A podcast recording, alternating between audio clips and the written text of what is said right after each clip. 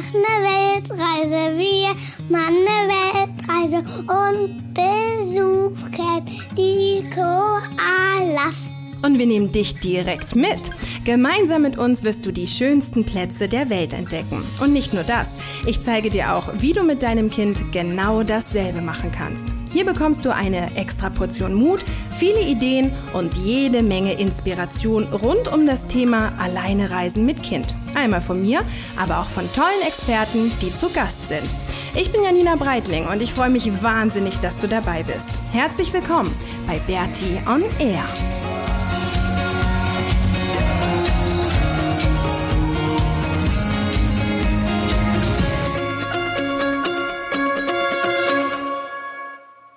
Herzlich willkommen und schön, dass du da bist zur 25. Episode von Bertie on Air. Und heute geht es darum, letzte Woche habe ich ja ein bisschen erzählt, ähm, wie du auf Reisen Geld verdienen kannst, also wie man irgendwie auch auf Reisen an Geld kommt, wie man weiter arbeiten kann, was es da für Möglichkeiten gibt.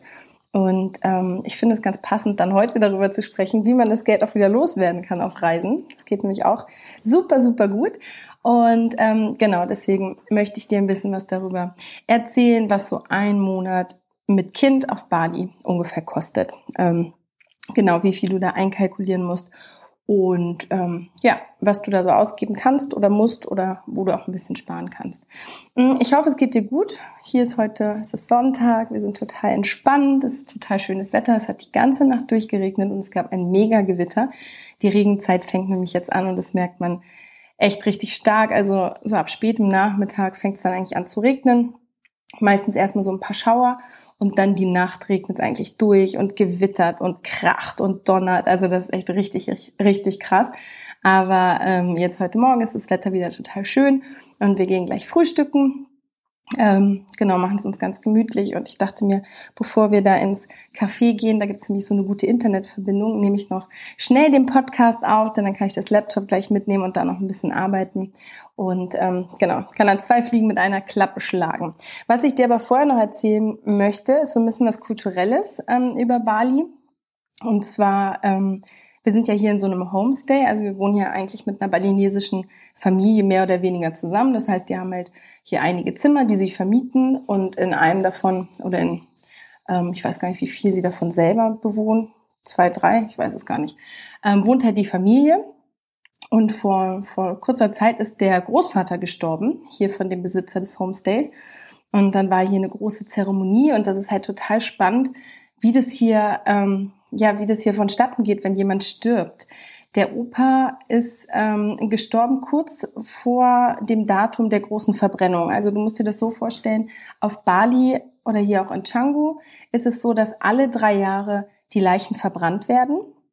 Das heißt, wer jetzt kurz nach einer Verbrennungszeremonie verstirbt in diesem Zeitraum der drei Jahre, der wird tatsächlich ähm, eingegraben und dann zu dieser Verbrennungszeremonie im Maximalfall drei Jahre später wieder ausgegraben. Da werden dann die Knochen ähm, gewaschen mit Zitronenwasser und dann halt verbrannt. Und der Großvater hier, der ist ja praktischerweise ein paar Tage vorher gestorben und dann haben sie hier eine Zeremonie abgehalten hier in dem Homestay und ähm, genau haben ihn dann direkt verbrannt. Also diese Verbrennung ist dann tatsächlich so eine Massenverbrennung. Da gibt's ähm, ja dieses Krematorium ist hier unten bei uns an der Straße, also zwei Parallelstraßen, glaube ich, aber ziemlich nah, direkt am Strand. Und da werden dann tatsächlich alle Leichen oder alle Überbleibsel der Verstorbenen der letzten drei Jahre ähm, dann hingebracht, wenn dieser Tag gekommen ist und werden dann verbrannt. Die bekommen dann alle eine Nummer. Ähm, und danach kommen sie in so kleine Schachteln, also die Asche kommt in so kleine Schachteln oder manchmal auch in so weiße Leintücher. Und wenn die dann verbrannt worden sind, dann werden sie in einer ziemlich großen Zeremonie, ähm, also du musst dir das so vorstellen, dass dann echt das halbe Dorf unten bei dieser Verbrennung teilnimmt und die einzelnen ähm, Verstorbenen halt verbrannt werden. Und wenn dann alle verbrannt wurden, dann kriegt halt jede Familie die Überbleibsel, also die Asche mit. Und dann laufen sie alle zusammen in einem großen Konvoi wieder in Richtung Dorf, wo sie halt wohnen, mit Musik, mit Trommeln. Und dann haben sie so ganz wunderschöne Sonnenschirme und sind alle sehr, sehr hübsch gekleidet in schönen Sarons und sind alle sehr, sehr fröhlich was ich ganz spannend finde. Und dann am Abend dieses Tages gehen sie dann alle wieder im Konvoi zurück in Richtung Strand, also auch wieder mit, mit Trommeln und ähm, laufen da alle zusammen runter. Und dann werden wird die Asche der einzelnen Verstorbenen mit verschiedenen Opfergaben, also irgendwelche ähm, Früchte, teilweise glaube ich sogar auch Geld, teilweise werden auch Hühner dann freigelassen. Das wird dann alles ins Meer abgegeben.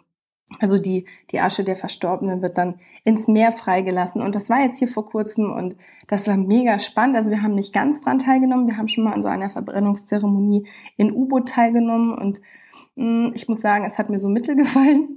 Also es hat halt, ähm, es hat einfach wahnsinnig stark gerochen, das muss ich schon zugeben. Also dieser süßliche Geruch, wahrscheinlich waren einige Knochen nicht ganz so gut abgewaschen.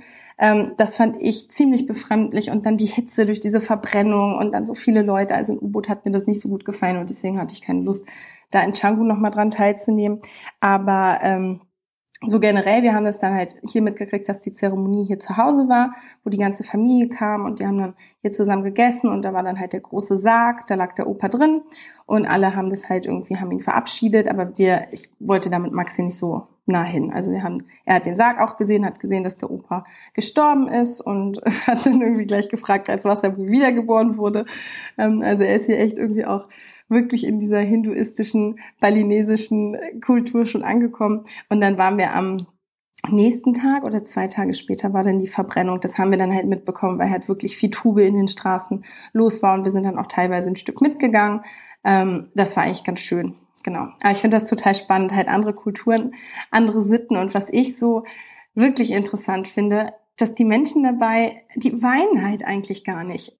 Und das ist dann irgendwie auch schon wieder so typisch balinesisch, also die Situation, sie wird einfach angenommen, wie sie ist. Und im Falle ähm, dieser Bestattungszeremonien, da laufen sie dann halt in diesen Konvoi rum und sind eigentlich gut gelaunt und lachen und Musik wird gespielt. Und ich finde das halt total spannend, diese Atmosphäre mitzubekommen, weil das ja bei uns zu Hause doch komplett anders ist. Genau, und deswegen wollte ich das mit dir teilen, ein bisschen balinesische Kultur, wenn auch vielleicht in unseren Augen ein bisschen traurige Kultur, weil es halt um den Tod geht, aber hier ist das irgendwie ganz ganz normal und ja, es wird sehr positiv damit umgegangen.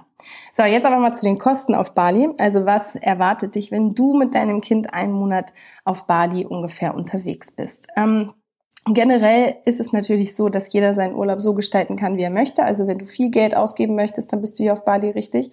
Ähm, da gibt's genügend Möglichkeiten, aber auch wenn du wenig Geld zur Verfügung hast, bist du hier auch komplett richtig. Ähm, ganz nach Fasson kann man das halt wirklich gut selber auswählen, wie viel Geld man tatsächlich zur Verfügung hat und ähm, auf den Kopf hauen möchte. Das erste sind tatsächlich die Unterkünfte. Hier gibt es natürlich auch ganz verschiedene Varianten. Ähm, es gibt sogar Hotels. Ich kann dir aber leider nicht sagen, was so ein Hotel kostet, weil ich niemanden kenne, der in einem Hotel hier schläft. Aber es gibt tatsächlich Hotels und es wird ja hier auch gerade immer mehr gebaut. Also es wird noch viel mehr Hotels geben. Wenn du gerne in einem Hotel schlafen möchtest, dann gibt es hier Möglichkeiten. Aber zu den Preisen kann ich dir leider nicht sagen. Ähm, was grundsätzlich irgendwie eine ganz gute Lösung sein kann, sind Villen, also sich eine Villa zu mieten. Ähm, ich hoffe, das ist richtig plural, Villen oder Villas, wie auch immer. Also sich eine Villa zu mieten, ähm, das kann man entweder mit Freunden machen zusammen, dann ist es eigentlich eine ganz gute Variante. Die haben meistens so um die drei bis vier Zimmer. Jedes Zimmer hat ein eigenes Badezimmer und dann gibt es eine gemeinsame Küche und in der Mitte ist häufig ein Pool. Was ich dabei nicht so gut finde, ist der Punkt, dass das meistens ziemlich viele Backpacker machen. Das heißt, da ist abends immer oft noch Rambazamba und morgens sieht die Küche aus wie Sau und da habe ich irgendwie mit Maxi gerade keinen Bock drauf. Deswegen habe ich ähm, mich bis jetzt immer für die Homestays entschieden und ich finde, dass das eine coole Variante ist, denn da wohnt man halt bei einer balinesischen Familie ähm, zu Hause. Die haben dann halt ein paar Zimmer zur Verfügung, die sie vermieten und ähm, das ist ganz schön, weil man da gleich irgendwie Anschluss hat und meistens auch ein paar Kinder noch rumrennen und Maxi ja auch in Changu zwei Jungs hat, mit denen er dann immer Fußball spielen kann und das ist echt mega, mega nett.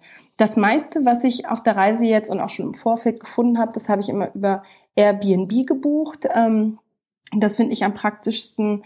Da gibt's ganz verschiedene Varianten und ich habe dir auch einen Link noch in die Show Notes reingepackt. Also wenn du dich bei Airbnb anmelden möchtest, dann äh, und dann deine erste Reise buchst, dann kriegst du erstmal 30 Euro Rabatt. Da gibt es irgendwie gerade so einen Gutscheincode. Ähm, genau, also wenn du das vorhast, dann mach das am besten über den Link, denn dann kriegst du Rabatt, was ja irgendwie ganz cool ist. Genau, also Homestay kostet bei uns um die 400 Euro im Monat. Das variiert so ein bisschen. Wir hatten in Canggu ein ganz, äh Quatsch, in U-Boot ein ganz, ganz schönes Homestay. Da gab es sogar Frühstück und da habe ich im Monat 360 Euro bezahlt mit Frühstück, was natürlich mega günstig ist und es ist ganz, ganz, ganz schön gewesen. Aber so im Durchschnitt würde ich mal sagen, um die 400 Euro ähm, musst du ja einkalkulieren. Du kannst es natürlich auch günstiger gestalten. Also es gibt ja auch Homestays, die um einiges günstiger sind, so um die 200 Euro, 250. Aber die sind dann, da kannst du auch Glück haben, aber manche davon sind schon irgendwie ein bisschen süffig und hm, weiß ich nicht, wollte ich dann irgendwie nicht haben. Also deswegen 400 Euro im Monat ist, glaube ich, eine ganz coole Hausnummer. Damit kannst du nichts falsch machen. Genau, also Tagesbudget, was die Unterkünfte angeht, sind so 10 bis 15 Euro. Der nächste Punkt ist das Essen. Und da gibt's auch ganz viele Unterschiede. Du kannst natürlich hier das indonesische Essen essen im Warung. Das sind so die einheimischen Restaurants. Und ich finde das total lecker. Da gibt's ganz ähm, leckeres Gemüse mit Reis und irgendwie ähm, Auberginen, gegrillte. Ähm, da gibt's oft so, ja, so eine Art Kartoffelpuffer, also gemacht irgendwie aus Gemüse, was auch total lecker ist. Dann gibt's immer noch so eine Erdnussbuttersoße dazu. Und ich finde das wahnsinnig lecker. Ähm, der Maxi mag's halt nicht mehr. Aber es ist lecker und günstig und ja, ein ganzer Teller mit den wirklich lecker, lecker Sachen kostet um ja ungefähr 1,50 Euro. Außer du willst noch eine Kokosnuss dazu trinken, dann kostet es 2 Euro und davon werde ich eigentlich immer total satt. Also das ist wirklich lecker. Aber dadurch, dass der Maxi das nicht mehr mag, dass der das so ein bisschen über hat, gehen wir mittlerweile auch auf Pizza essen. Und eine Pizza kostet hier dann ungefähr vier Euro. Nachmittags oder beziehungsweise zum Mittagessen gibt es teilweise auch so Mittagsangebote. Da haben wir auch schon was Tolles gefunden. Da gibt's dann noch einen Salat dazu und ein Getränk und das liegt dann bei drei Euro. Also ist auch nicht so teuer. Eigentlich auch ziemlich günstig und kann man ab und zu mal machen. Ähm, was ich mir eigentlich jeden Tag noch gönne, ist ein Kaffee. Da gibt's hier nämlich auch sehr, sehr leckeren mit Kokosmilch und ähm, einfach, ja, ein frisch gemachter Kaffee, den brauche ich irgendwie einmal am Tag oder einen tollen Saft gibt's ja auch viele und das kostet dann um die zwei Euro. Also ist dann schon, wenn man das wiederum vergleicht mit dem Warung-Essen, wieder teuer, aber im Endeffekt für uns geht es ja natürlich auch noch. Was tatsächlich teuer ist, sind Eiskugeln. Also wirklich in so einen Eisladen zu gehen und sich eine Kugel Eis zu kaufen, kostet tatsächlich zwei Euro. Also Münchner Preise. Eine Kugel Eis zwei Euro. Und das finde ich schon richtig, richtig teuer. Deswegen gibt es das auch nicht so häufig. Ähm, das sehe ich irgendwie auch nicht ein. Auch wenn man das wieder mit dem Warum vergleicht, ähm, das ist natürlich irgendwie Wahnsinn. Was total günstig ist, sind ähm, oder ist Obst, also die verschiedensten Obstsorten. Wir kaufen uns so ein bis zweimal die Woche eine riesen Tüte Obst mit Wassermelone und Dragonfruit und Maracujas und Äpfel und irgendwie so eine Mischung zwischen ähm, Orange und Limette. Daraus kann man dann ganz lecker Saft machen. Und da zahlen wir dann echt für so eine riesen, riesen Tüte sechs Euro. Das finde ich halt auch wirklich mega günstig und ähm, ja, das ist auch total lecker und deswegen gehen wir da immer einmal die Woche shoppen oder zweimal die Woche eigentlich sogar und geben da so um die sechs Euro aus. Also als Tagesbudget, was das Essen angeht, musst du ungefähr mit acht bis zehn Euro rechnen, würde ich sagen. Aber dann lässt es dir auch schon ziemlich gut gehen. Ähm, außer es gibt natürlich Eis, dann geht das Tagesbudget ein bisschen höher. Der nächste Punkt ist die Freizeit. Ähm, und da muss ich sagen, lassen wir es hier ordentlich krachen. Also da lassen wir es uns richtig gut gehen. Das geht schon los mit Wäschewaschen. Also man wäscht hier eigentlich nicht selber. Und das hört sich jetzt erstmal total toll an und ist auch total toll, da die dreckige Wäsche hinzubringen und am nächsten Tag sauber und gebügelt wieder zurückzuholen. Das Problem, oder abzuholen, das Problem ist, ähm, dass sie hier irgendwie anscheinend nur mit kaltem Wasser waschen und danach alles bügeln. Das heißt, wenn es tatsächlich, wenn irgendwie ein T-Shirt Flecken hat und Maxis T-Shirts haben tausend Flecken, dann werden die beim Waschen mit dem kalten Wasser nicht richtig rausgewaschen, aber danach schön mit dem heißen Bügeleisen richtig reingebügelt. Das heißt, die Sachen von uns sehen mittlerweile echt richtig süffig aus. Das ist leider so. Ähm, Mai, ist halt, ja, es ist halt so. Ähm, ich kann nichts dafür, aber generell ist es natürlich schon ein toller Service, dass man hier seine Wäsche zum Waschen bringen kann. Und so eine große Tüte kostet dann ungefähr ein bis zwei Euro.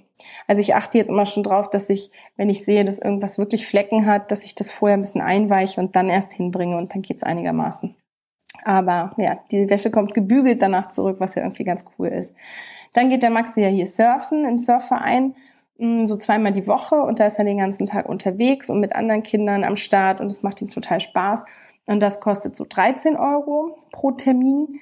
Das finde ich aber auch okay, weil es halt ihm so viel Spaß macht und weil ich dann auch mega viel Zeit für mich habe und irgendwie arbeiten kann oder selber surfen gehe oder skaten gehe oder was auch immer. Und ja, aber das ist natürlich mit 13 Euro im Vergleich ziemlich teuer, aber jeden Cent wert, finde ich. Yoga kannst du ja auch viel machen. Da gibt's ganz viele verschiedene Yoga-Studios. Da kosten dann die 90 Minuten um die 10 Euro. Ähm, mache ich auch ab und zu, weil ich das meistens irgendwie zu Hause mache. Dann geht der Maxi ja in den Kindergarten.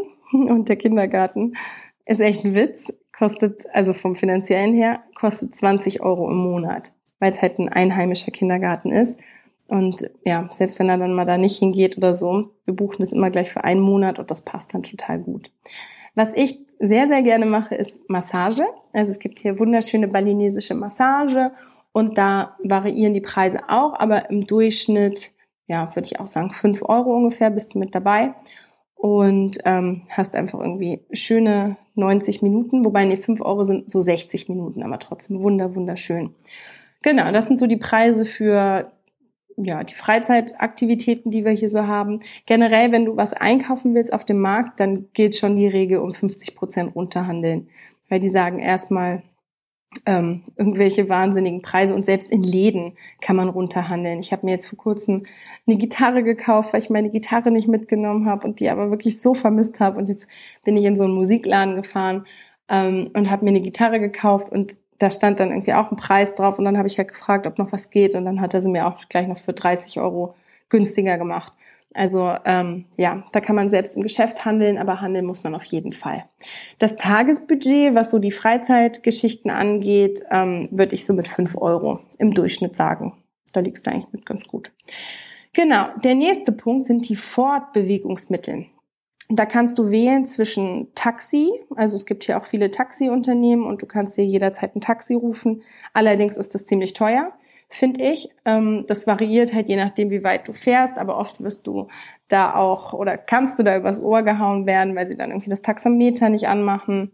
Taximeter, Taxameter, weiß ich nicht, heute ein bisschen schwierig. Ähm, genau, weil sie das nicht anmachen und dann irgendwie musst du stundenlang verhandeln und so. Oh nee, da habe ich keine Lust drauf und dann stehen auch alle immer im Stau und mm -mm, mache ich nicht so gerne. Maxi und ich haben ja unseren Roller. Den habe ich direkt am Anfang in U-Boot gemietet und seitdem sind wir mit dem unterwegs und der kostet um die 40 Euro im Monat Miete, ähm, was halt auch total günstig ist und tanken sind immer so um die 50 Cent. Also es gibt ja hier diese Tankstellen mit den Flaschen. Das sind dann so kleine Stände, wo halt dann so Literflaschen, meistens alte Wodkaflaschen stehen, die mit Benzin gefüllt sind und so eine Flasche kostet dann um die 50 Cent und meistens reichen wir da, ich würde sagen, zwei Tage mit hin.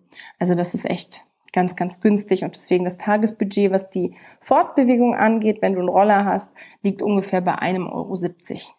Was nochmal dazu kommt, wenn ihr weiter rumreisen wollt, sind natürlich die Flüge. Also hier auf Bali, egal wo wir hinfahren, nehmen wir immer den Roller, auch wenn es lange Strecken sind, dann schlafen wir halt irgendwo, das haben wir auch schon gemacht, und schneiden den Rucksack hinten drauf. Aber generell, ähm, wenn du halt irgendwie zu einer anderen Insel fliegen möchtest oder reisen möchtest, dann gibt's verschiedene Möglichkeiten. Einmal mit dem Boot zu fahren. Mm, das habe ich jetzt mit Max noch nicht gemacht. Wir sind einmal nach Flores gereist. Das ist eine ganz tolle andere indonesische Insel und da sind wir dann mit dem Flugzeug hingeflogen und von dort dann mit einem Boot zu anderen kleinen Inseln gefahren, die dann näher liegen. Aber ich bin jetzt noch nie mit ihm irgendwie von hier zum Beispiel nach Lombok kann man mit dem Boot fahren oder auf die Gili-Inseln. Das haben wir nicht gemacht. Wir waren dafür auf Flores und sind da aber hingeflogen. Und so ein Flug kostet dann um die 80 Euro ähm, mit einer indonesischen Fluggesellschaft. Was aber auch vollkommen in Ordnung ist, finde ich. Ähm, ja, weil wir das jetzt auch nicht so häufig gemacht haben. Also ehrlich gesagt nur einmal. Den Rest der Zeit waren wir halt hier auf Bali unterwegs, was auch vollkommen schön und ausreichend ist. Aber wenn du halt rumfliegen willst, dann ja so um die 80 Euro musst du schon mitrechnen. Mit dem Boot ist es ein bisschen günstiger, aber oh nee, ich weiß nicht, ich hatte da jetzt irgendwie nach Flores hätten wir mit dem Boot fahren können, aber da hatte ich keinen Bock drauf. Deswegen sind wir lieber geflogen und haben halt ja ein bisschen mehr Geld dafür ausgegeben. Genau, das ist so das, was wir hier im Monat auf den Kopf hauen und ähm, ja, kommen wunderbar mit 1000 Euro hin. Das reicht wirklich richtig, richtig gut. Und ähm, ich hoffe, dass dir das so ein bisschen hilft, deine Reise nach Bali zu planen mit deinem Kind. Denn du solltest natürlich sofort, wenn es geht, nach Bali reisen, weil es hier so schön ist. Aber ungefähr musst du so mit 1000 Euro im Monat rechnen. Plus dann halt die Flüge von Deutschland. Aber das variiert ja so ein bisschen, je nachdem, welche Saison und so. Da kann ich dir jetzt nicht so viel zu sagen. Wir hatten damals für unseren, also im Juli, für unseren Flug ähm, pro Person, das war allerdings ein One-Way-Ticket, hatten wir, glaube ich, 500 Euro bezahlt. Aber es gibt mittlerweile auch für 700 Euro hin und zurück oder manchmal auch ein bisschen günstiger, manchmal ein bisschen teurer. Das kommt ganz drauf an. Aber 1000 Euro im Monat auf Bali sind absolut machbar und sehr, sehr gut machbar eigentlich. Genau. Ich wünsche dir ähm, jetzt erstmal eine schöne Woche. Wir gehen jetzt frühstücken. Der Maxi rennt hier schon auf und ab und gibt mir Zeichen. Deswegen ähm, geht's jetzt gleich los. Und ja, genau. Ich hoffe, dir hat der Podcast gefallen. Wenn dem so sei, dann natürlich wieder bewerten, das wäre toll und ähm, Kommentare hinterlassen, da würde ich mich auch total freuen. Ich bin jetzt übrigens gerade am Plan für Australien. Bei uns geht's jetzt in zwei Wochen, glaube ich, los. Und ähm, wir fangen in Cairns an und reisen dann runter bis nach Melbourne und haben da drei Monate Zeit. Wenn du schon mal da warst und irgendwie einen coolen Tipp für uns hast, dann würde ich mich total freuen, wenn du das irgendwie in die Kommentare reinschreibst oder mir eine E-Mail schreibst weil ähm, ja, das ist natürlich super, wenn du da schon warst und irgendwie was Schönes entdeckt hast. Das fände ich mega, mega cool. Wir sind mit so einem kleinen Camper unterwegs oder halt so ein Van, der ausgebaut ist und fangen oben in Cairns an und werden da irgendwie erstmal die Gegend unsicher machen und hochfahren in den Daintree und ja, da alles irgendwie erkunden. Aber was dann weiter runter geht, Richtung ähm, ja, Brisbane und Sydney und Melbourne, wenn du da irgendwie was Cooles hast, dann würde ich mich sehr über Tipps freuen. Okay, ich danke dir, dass du mit dabei warst und wünsche dir einen wunderschönen Tag heute noch und dann eine wunderschöne Woche und freue mich, wenn du nächste Woche auch wieder dabei bist. Bis dahin, tschüss!